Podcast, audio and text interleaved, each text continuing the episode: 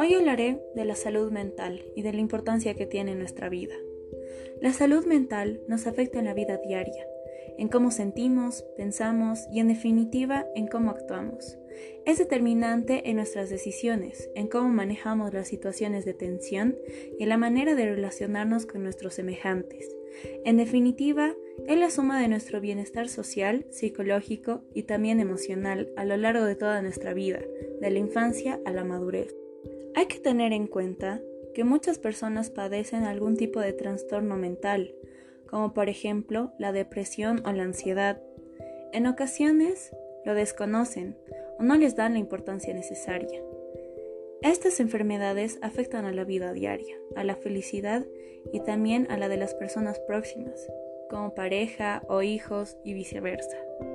Los problemas de salud mental parece ser que están aumentando. En los últimos años, en la población infanto-juvenil y adolescente, los déficits de atención, alteración a la memoria y la dificultad para establecer relaciones sociales están creciendo.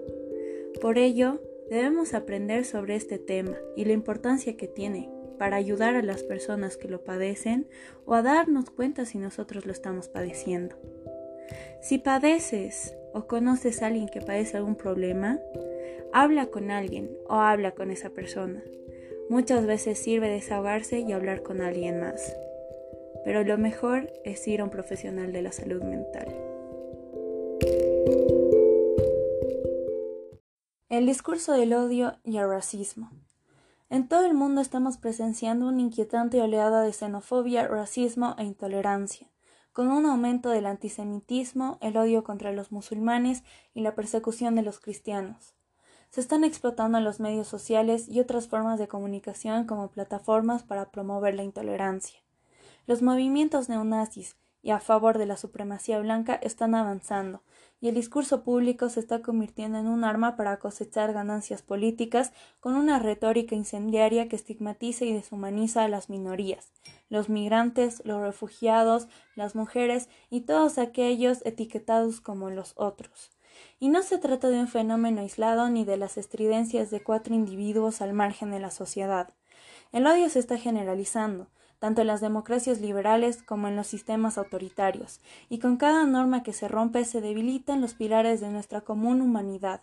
El discurso de odio constituye una amenaza para los valores democráticos, la estabilidad social y la paz. El silencio puede ser una señal de indiferencia al fanatismo y la intolerancia, incluso en los momentos en los que la situación se agrava y las personas vulnerables se convierten en víctimas.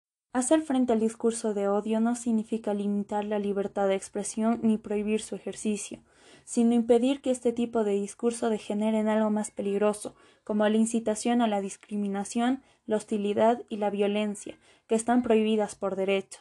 Contribuye a prevenir los conflictos armados, los crímenes atroces y el terrorismo poner fin a la violencia contra la mujer y otras violaciones graves de los derechos humanos, y promover sociedades pacíficas, inclusivas y justas.